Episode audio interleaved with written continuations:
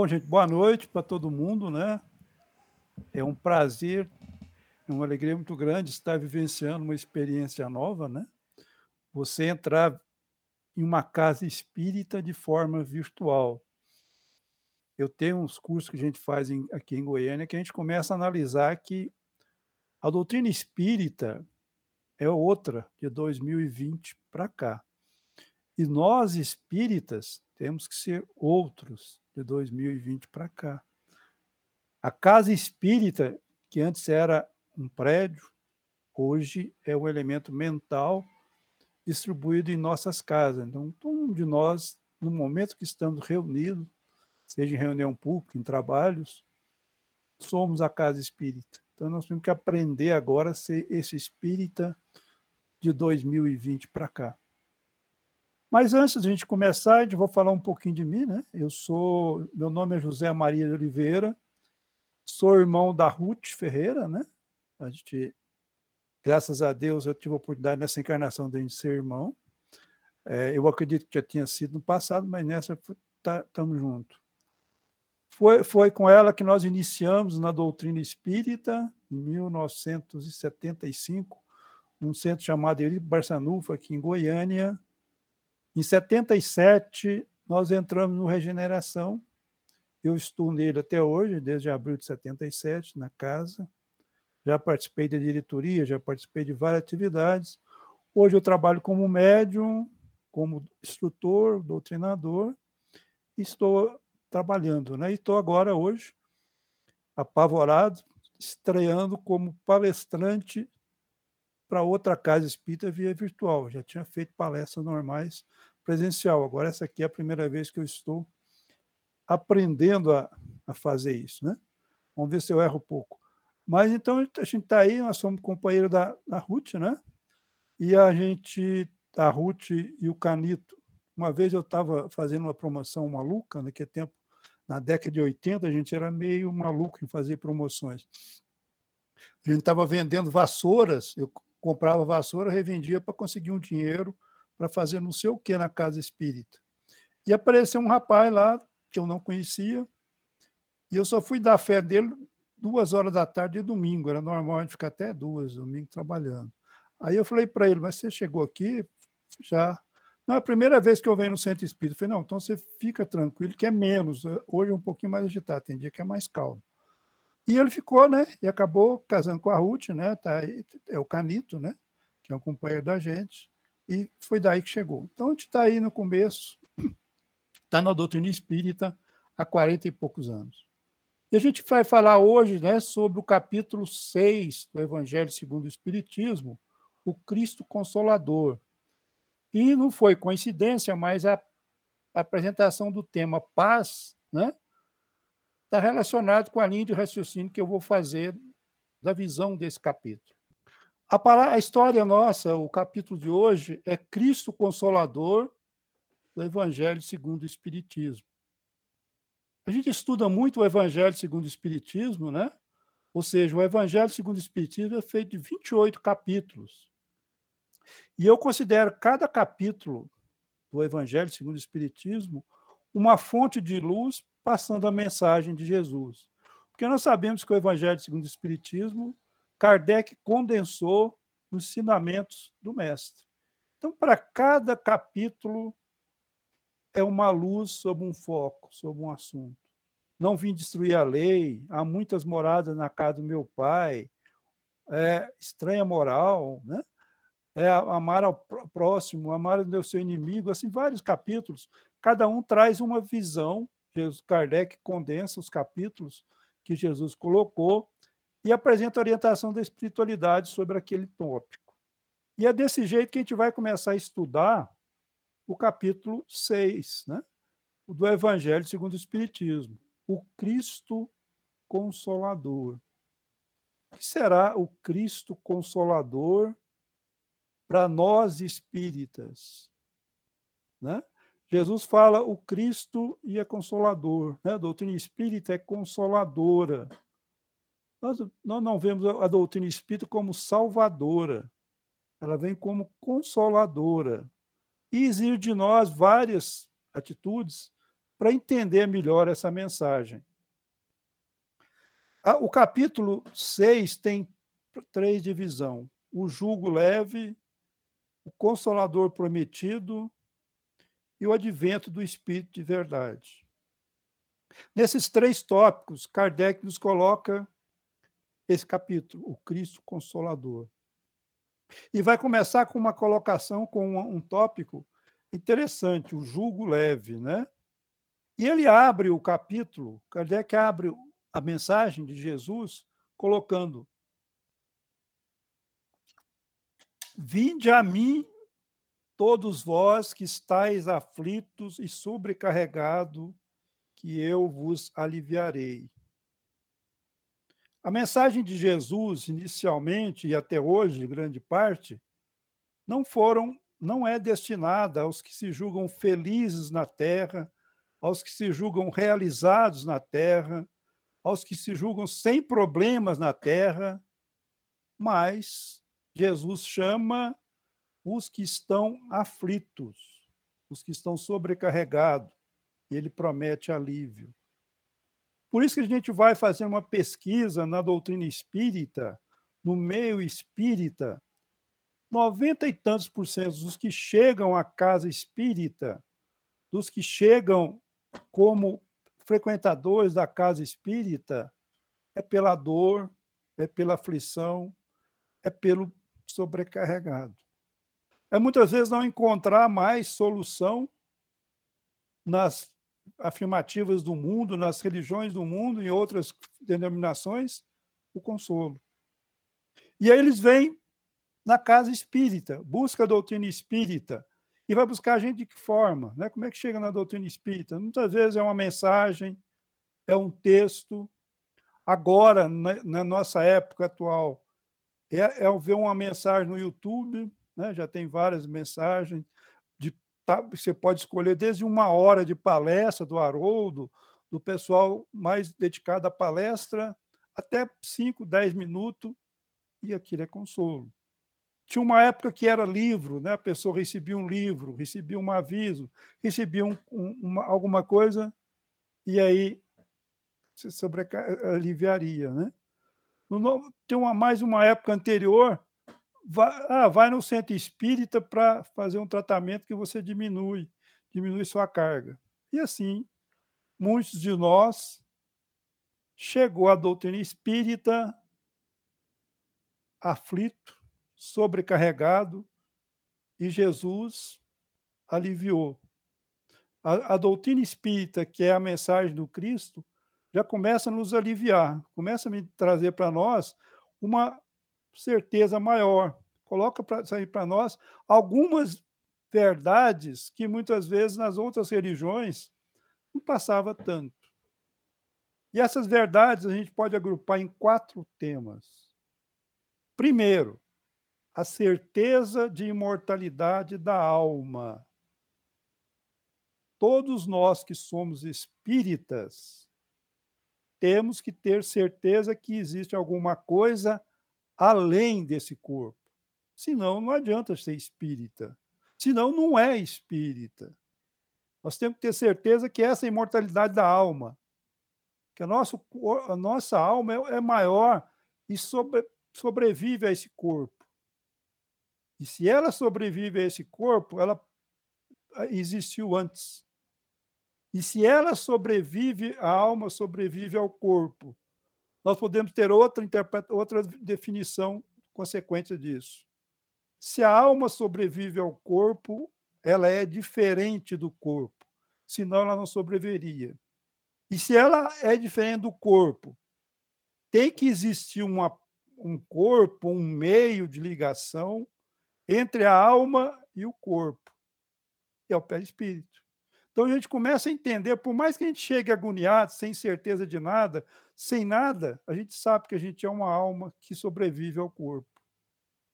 A outra característica, isso hoje está muito em função da, da aprovação coletiva do Covid, né, que muitos companheiros, muitos irmãos nossos desencarnaram de uma maneira que nós, nós não estávamos esperando. Né? A doutrina espírita nos mostra a certeza do reencontro com almas queridas. A certeza que nós vamos ter que eles não sumiram, que a alma deles existem, que eles vão continuar existindo e que nós vamos ter a oportunidade de encontrar com eles. Não vai ser barreira, nós não vamos ter barreiras intransponíveis para contato com essa alma querida. E a gente vê isso muito nos romances espíritas, nas histórias que, a, que, a, que, que a, as mensagens, muitas vezes aquelas cartas de filhos, papai, que o Chico recebia várias, a certeza que vai reencontrar uma alma no mundo espiritual. Isso consola um pai quando vê um filho partir. Isso consola uma mãe quando vê um filho partir. Isso dá algum alento quando o filho vê o pai partir de uma maneira tão rápida. Então, a certeza que o nosso encontro casal mais querida é um ponto que transforma a doutrina espírita em consoladora, que dá apoio para a gente. Depois nós temos aqui, ó, a três, certeza da continuidade dos sentimentos, ou seja, acaba o sentimento com a morte. O amor que nós temos para aquelas pessoas que partiram vai continuar. Isso a doutrina espírita nos mostra. O amor que essas pessoas têm por nós também não acabou. Vai continuar. O sentimento continua. Não vamos, esque não vamos ser esquecidos porque, por quem partiu para o mundo espiritual. E nem nós vamos esquecer dos que nos antecederam. Então, a doutrina espírita nos mostra exatamente isso aqui, quando ela vai mostrar para nós a família espiritual, vai mostrar para nós a continuidade da vida depois da morte. E o quarto item do julgo leve é a certeza da felicidade no futuro. Ninguém está condenado a sofrer eternamente. Ninguém está condenado a se perder pela eternidade. Todos nós caminhamos para ser felizes no futuro. Num futuro muito maior do que a gente pode pensar de uma encarnação, pode pensar de várias, de séculos mas nós temos a certeza que todos nós seremos felizes. Então, esses quatro tópicos, a imortalidade da alma, o reencontro da alma querida, a continuidade de sentimento e a felicidade no futuro, serve para nós que chegamos na casa espírita, na doutrina espírita, aflito, cheio de dor, cheio de agonia, como o primeiro ponto de apoio para nos recuperar como os primeiros pontos que vai colocar na nossa visão a certeza que Jesus é o consolador prometido, que Jesus não é um, uma história, um personagem ou alguma coisa parecida. Jesus é um, é um, um espírito, uma energia que, através dos seus mensageiros, chega até nós. E chega até nós passando exatamente isso aqui, a imortalidade da alma como viu a mensagem de abertura, né? ele mostrando para os apóstolos a certeza da imortalidade da alma, a certeza das almas queridas, a continuidade do sentimento e a felicidade futura. Então, aquela mensagem que foi a abertura da, da palestra hoje encaixa com isso aqui.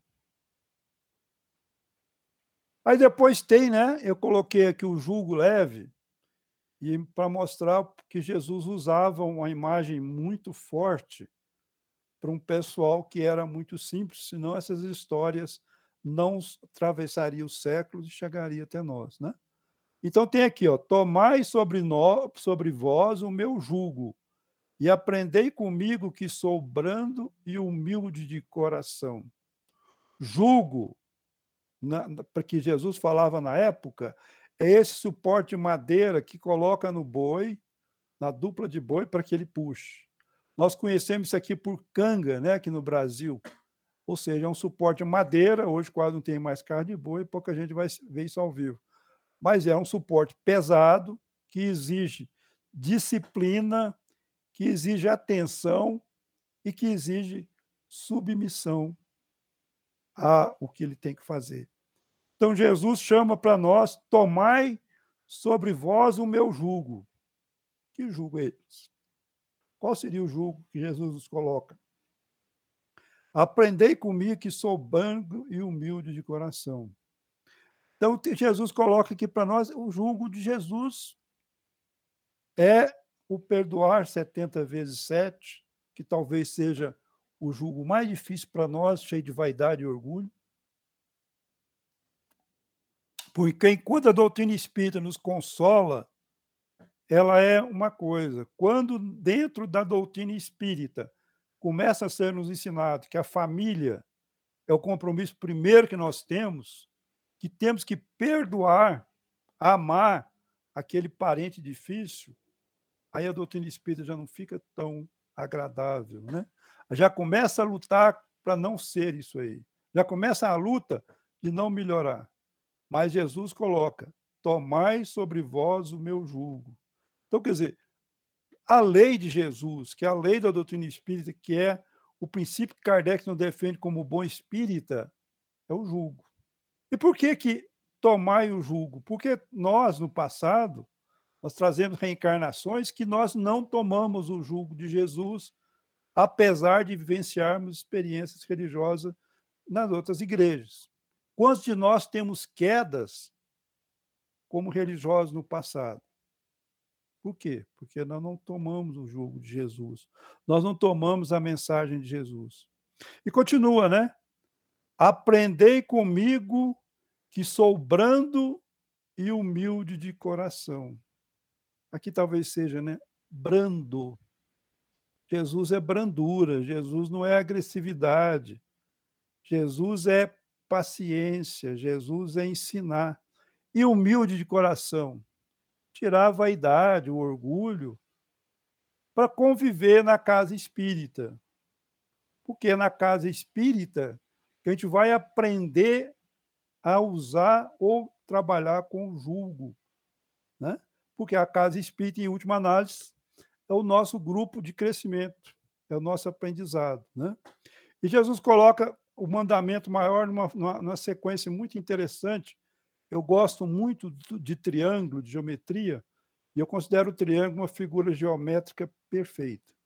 Então, nós, Jesus nos ensina a amar a Deus sobre todas as coisas, sobre o teu, do teu entendimento, e ao próximo como a si mesmo.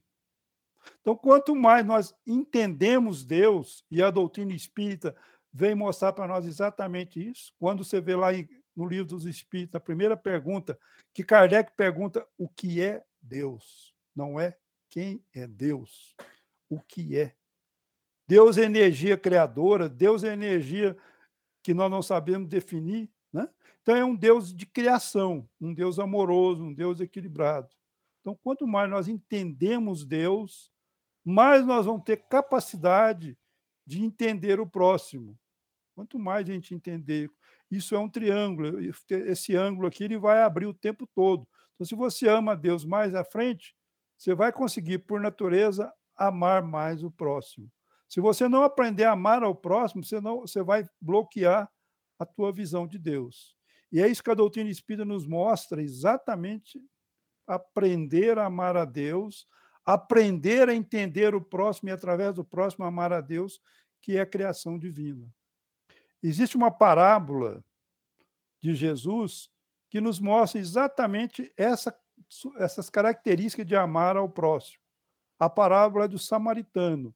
E eu vou fazer uma, só para a gente contextualizar, eu vou fazer uma leitura rápida da parábola para depois a gente comentar mais esse amar a Deus sobre todas as coisas e o próximo como a si mesmo. A parábola do bom samaritano tem lá em Lucas, né? E eis que certo mestre da lei levantou-se para testá-lo, dizendo: Mestre, depois de fazer o que herdarei a vida eterna? Ele lhe disse: O que está escrito na lei? Como lês? Em resposta, disse: Amarás o Senhor teu Deus de todo o teu coração, de toda a tua alma, de toda a tua força, com toda a tua mente e, e o teu próximo como a ti mesmo. Isso aqui era um refrão, né? era uma lei que os, os judeus da época falavam, porque era o resumo da lei de Moisés. Né? Moisés tinha várias leis, mas foram estudando chegaram só duas: amarás ao teu, a teu Deus toda a tua energia e ao próximo como a ti mesmo. Aí Jesus responde para o nosso doutor da lei: respondesse de forma justa. Faze isto e viverás. Ele, porém, querendo justificar-se, disse a Jesus: Quem é meu próximo? Jesus, prosseguindo, disse Jesus: Certo homem descia de Jerusalém para Jericó e caiu na mão dos assaltantes, os quais, depois de havê-lo despojado e espancado, retiraram-se, deixando-o semi-morto. Por coincidência, certo sacerdote descia por aquele caminho e, ao vê-lo, passou pelo lado oposto. De forma semelhante, também passou um levita que vinha por aquele lugar e, ao vê-lo, passou pelo lado oposto.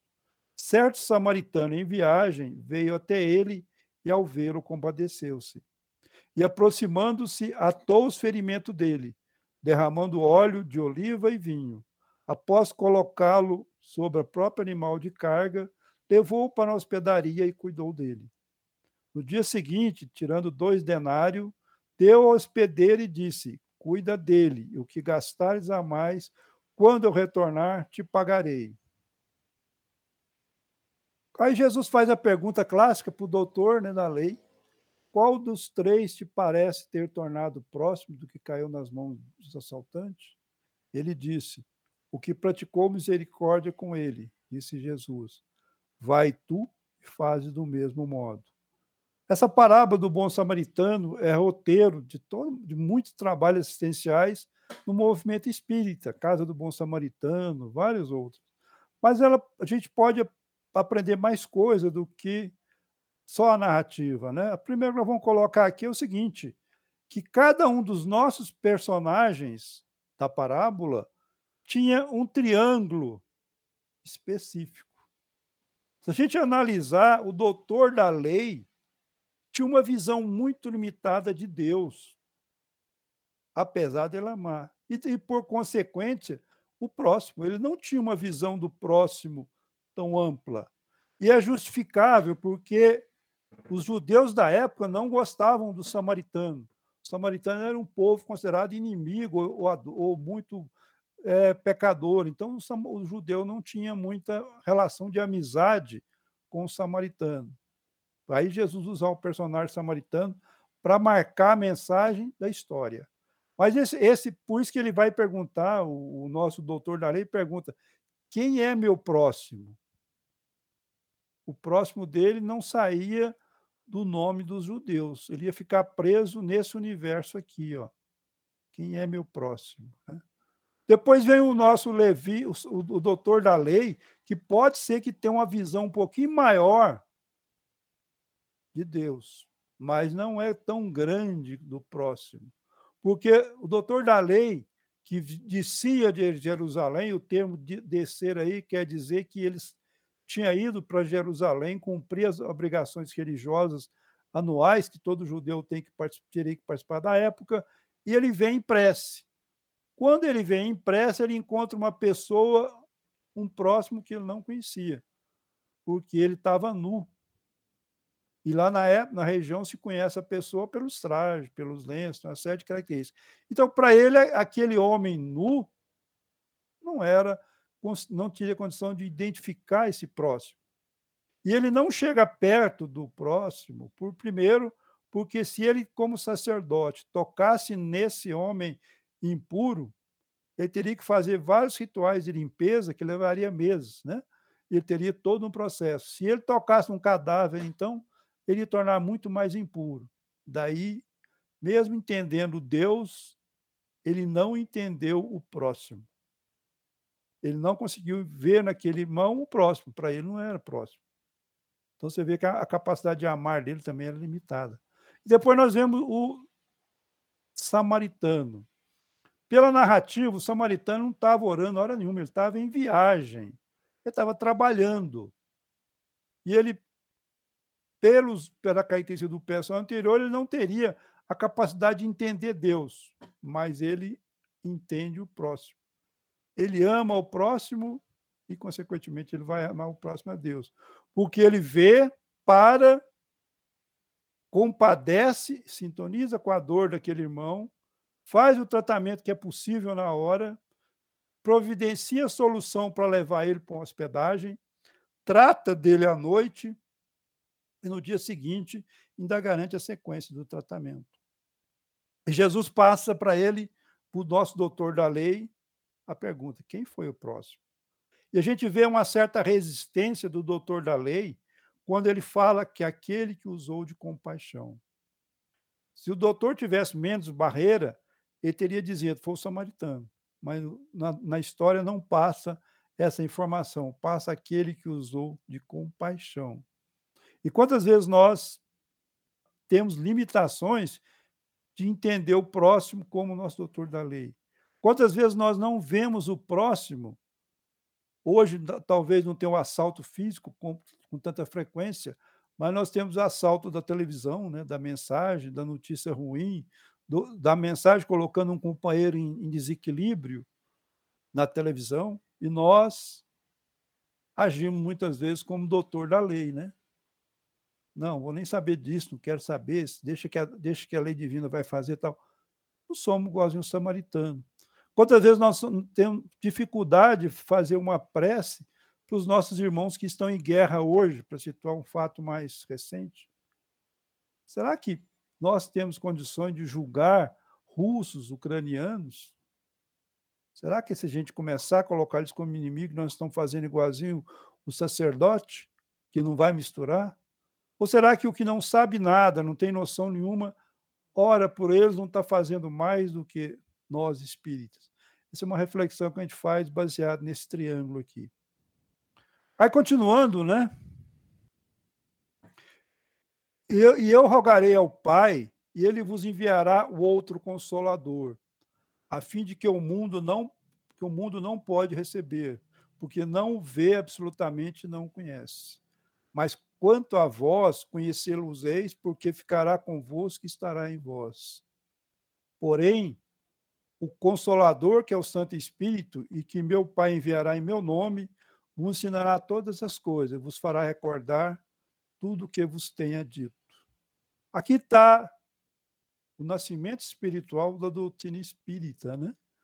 Porque é em João que vem colocar exatamente isso aí, a doutrina espírita, que é um conjunto de ideias, que não é uma pessoa, que não é não se personalizar numa pessoa, mas em um conjunto de trabalhos que vão desenvolvendo. A doutrina espírita sempre vai ter essa característica de não ser personalista, de não ter ninguém melhor do que o outro, ter sim estudiosos, trabalhadores da casa da doutrina espírita, mas não um ismo qualquer, né?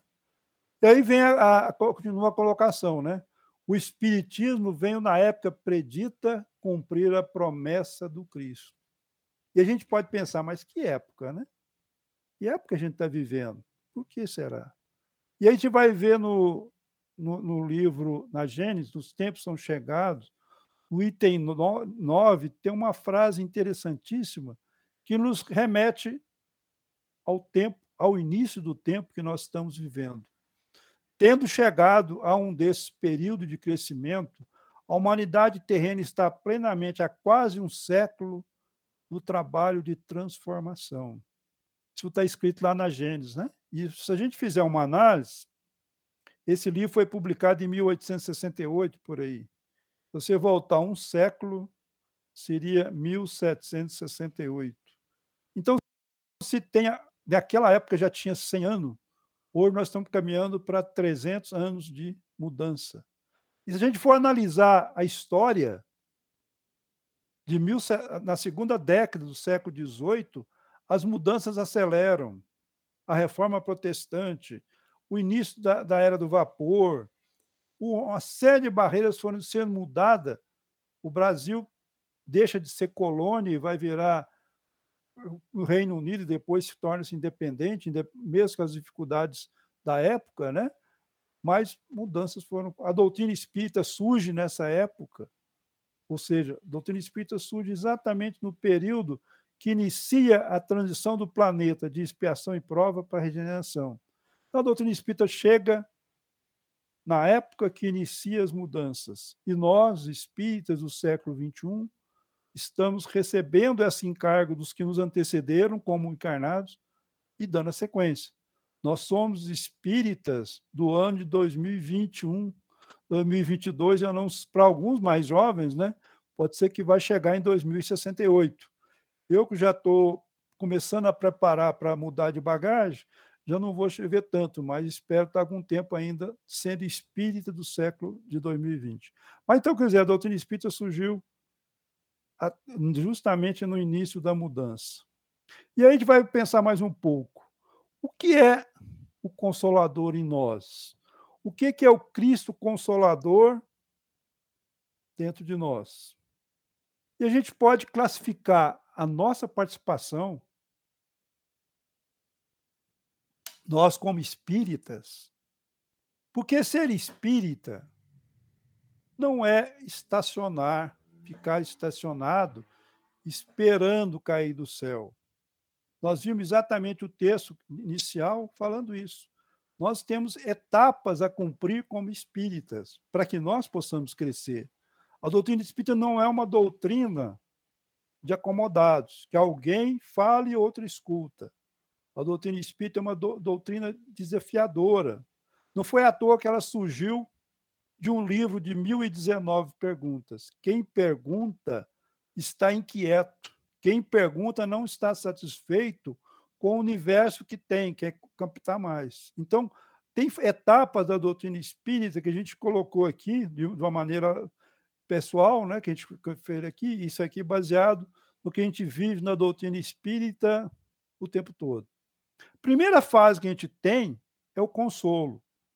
Quando a gente chega na casa espírita, tem o precisa do conforto, precisa do amparo. Isso é uma fase importante.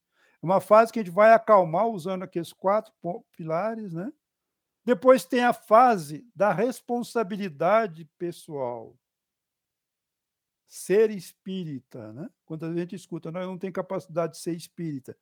Kardec fala que se você fez um esforço para ir na casa espírita, você é espírita. Então, a responsabilidade pessoal de ser espírita. Antes a gente estava, agora nós começamos a ser. Depois a gente começa a aprender a nossa luta edificante, as nossas dificuldades. A doutrina espírita vem colocar para nós exatamente as nossas deficiências, né? E o que a gente pode fazer para melhorar, o que a gente pode disciplinar para fazer isso aí. Tem companheiros, como é meu caso, que tinha uma época que eu gostava de bebida. Uma das lutas minhas foi exatamente afastar da bebida. Outra luta foi aprender que nessa encarnação eu teria que ser apenas espíritos, apenas é um negócio meio grande, né? Trabalhar na casa espírita, trabalhar em terra, né? Uma das dificuldades que eu tive, eu sei que tem companheiro que é do Banco do Brasil, uma das, eu também fui. É, uma das dificuldades é trabalhar no escritório, porque meu sonho é ser piloto de aviação, eu nunca consegui. Foi uma luta muito grande para me entender o porquê que os mentores nos colocam numa casa espírita, para diminuir a vaidade, diminuir o orgulho, estudar constantemente para melhorar. Depois nós temos o autoaperfeiçoamento. A gente está sempre lutando com as nossas dificuldades, com nossos problemas e tornar melhor. E depois a gente ter felicidade em enfrentar dores e dificuldades. Nós não temos que queixar das dificuldades. Nós não temos que queixar das dores, mas nós temos que ter felicidade em trabalhar. Os apóstolos tinham. Paulo ficava alegre, a gente vê as histórias dele nas dificuldades que ele passou. Nós não somos Paulo, mas nós somos trabalhadores da casa que temos que aprender.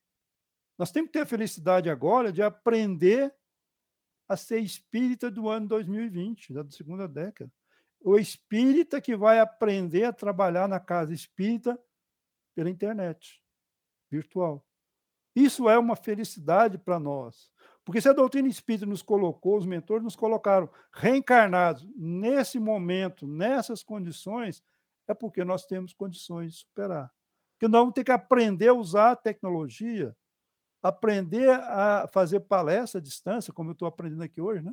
Ou seja, isso é ter felicidade de trabalhar um pouco mais. Então a gente tem essa característica, né? que a gente vai passar, e a doutrina espírita nos mostra exatamente isso. A gente vai trazer um caso aqui que mostra essas etapas que não foram cumpridas. Então, nós vamos passar agora para um caso de um companheiro nosso que está lá no Contos de Apólogos, do irmão X, né? no capítulo 16, chama Companheiro dos Anjos. O Bert Campos tem vários livros, e esse é um deles que tem as historinhas que a gente vai encontrando. E aqui lá encontrei a história de um espírita.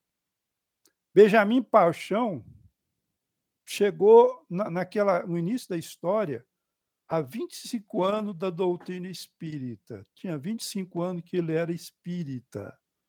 Acho que todos nós já passamos por esses 25 anos ou até mais. Mas é bom de pensar que todos nós que estamos acompanhando, quanto tempo de doutrina espírita nós temos? 10, 5, 20 anos, 30 anos? E o que isso representa? Hã? Então vamos continuar aqui. Então ele estava, o nosso paixão, a nossa paixão estava amargurado porque não tinha conseguido participar de forma efetiva de nenhuma casa espírita. Isso incomodava ele. 25 anos de estudo, 25 anos de conhecimento, 25 anos de vezes experiência mediúnica e ele não participava de casa espírita nenhum.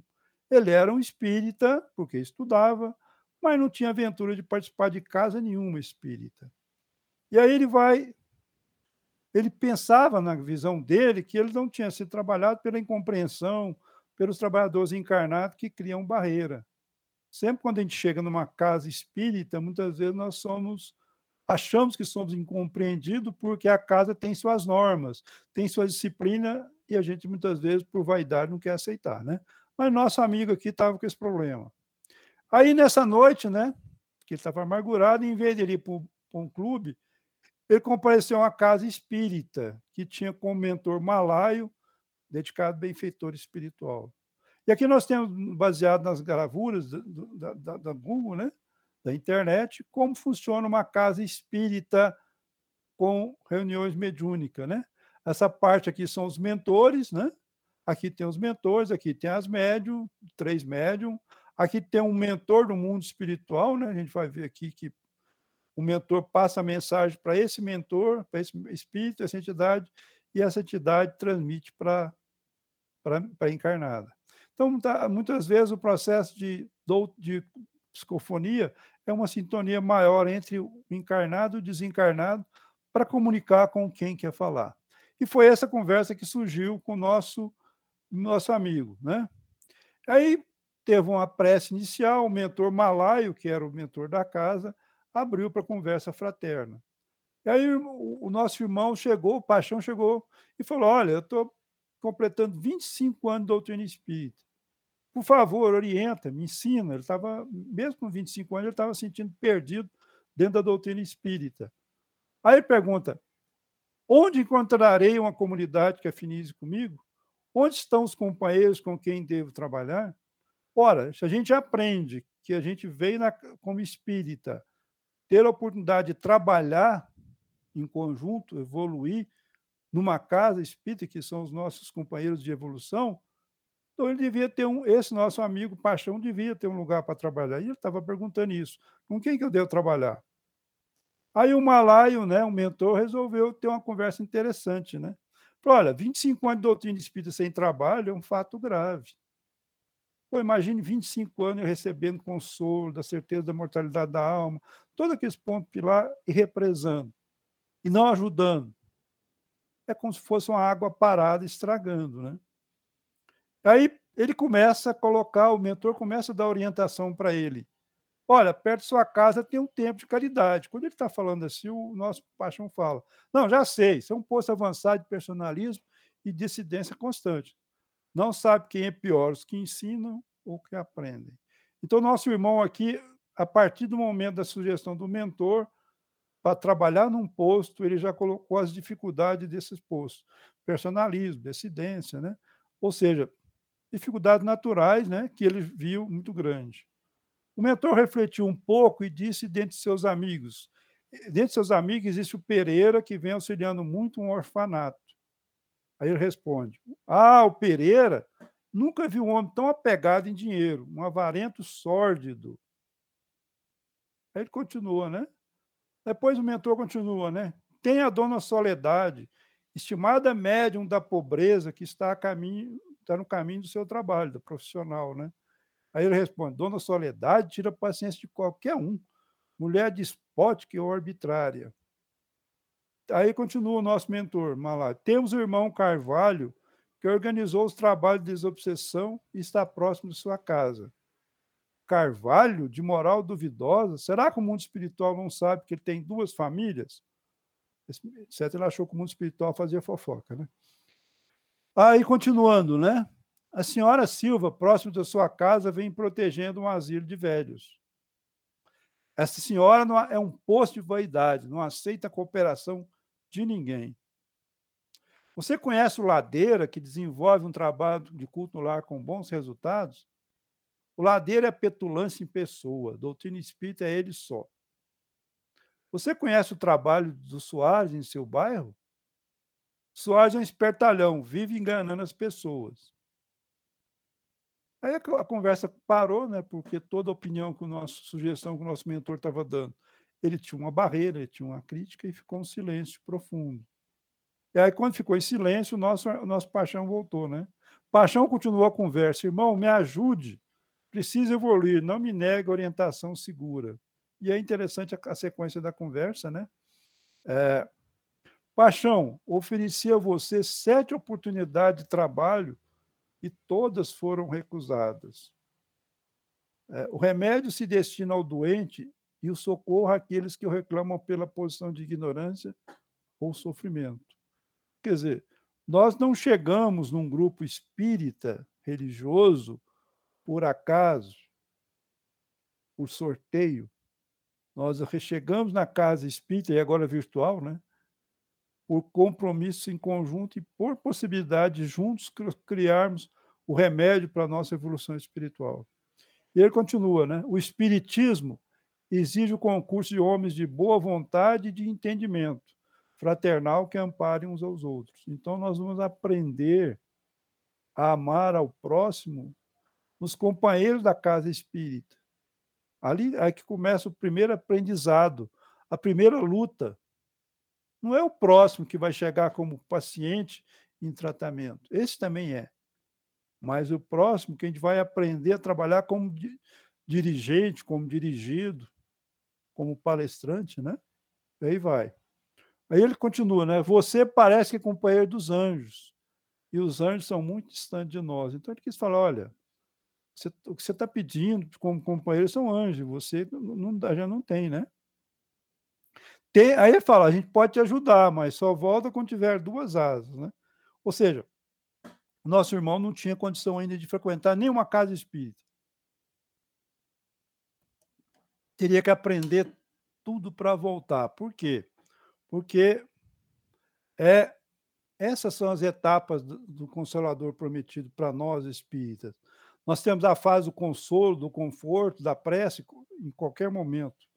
Nós temos a nossa responsabilidade de sermos espíritas. Nós temos a nossa responsabilidade de nós interiormente lutar contra as nossas dificuldades, contra as nossas deficiências, de lutar para participar das atividades da, de uma casa espírita, que não é uma coisa tão simples, você assumir um compromisso fixo, né? E superar as dificuldades normais para você participar. E hoje a gente não está precisando de enfrentar trânsito, né? Pelo menos por enquanto, né? É a luta edificante das nossas dificuldades, dos nossos medos, das nossas inquietações, quando a doutrina espírita nos mostra o que devemos fazer e a nossa vaidade muitas vezes cria barreira. No estudo constante e contínuo, né? A doutrina espírita é estudo constante. Nós nunca vamos parar de estudar a doutrina espírita. Não nos compete falar, não, agora eu sei tudo da doutrina espírita. Porque ela não é isso. Todos nós devemos estudar e aperfeiçoar, mudar nosso aperfeiçoamento. Se a gente passar uma encarnação lutando e aperfeiçoando alguma das nossas deficiências, terá valido a pena para nós sermos espíritas. E ter a felicidade de saber que as dores, as dificuldades chegam para nós exatamente para mostrar a nossa capacidade. Chega para nós porque nós temos capacidade. Nós, encarnados hoje, temos a capacidade de viver o Consolador prometido como espíritas do ano de 2020, 2022. Bom, gente, o que a gente queria trazer para vocês de o Cristo Consolador é exatamente isso aqui, né? Nós espíritas não somos é, religiosos de ficar parado aguardando cair do céu. Nós somos pessoas que devemos buscar crescer no entendimento do Cristo Consolador. Consolador no sentido mais amplo. Não o consolador que nos carregue no colo o tempo todo, mas o consolador que nos mostre o caminho para que nós conquistemos a nossa felicidade pelo esforço próprio. A doutrina espírita é o tempo todo desafiadora. Eu não vejo a doutrina espírita como uma fase de acomodação mental religiosa. A gente vê a doutrina espírita como uma fase de estar sempre buscando de transformar o espírita hoje melhor do que ontem, de transformar o espírito amanhã ser mais cristão. Então, a gente coloca para vocês exatamente isso aí. Bom, pessoal, a mensagem de um goiano, né, porque eu nasci em Goiás, que está na doutrina espírita há algumas décadas é essa. Eu não vejo a doutrina espírita de outra forma. Eu vejo a doutrina espírita como uma sucessão de aprendizado e crescimento. Pois a gente vai terminando por aqui.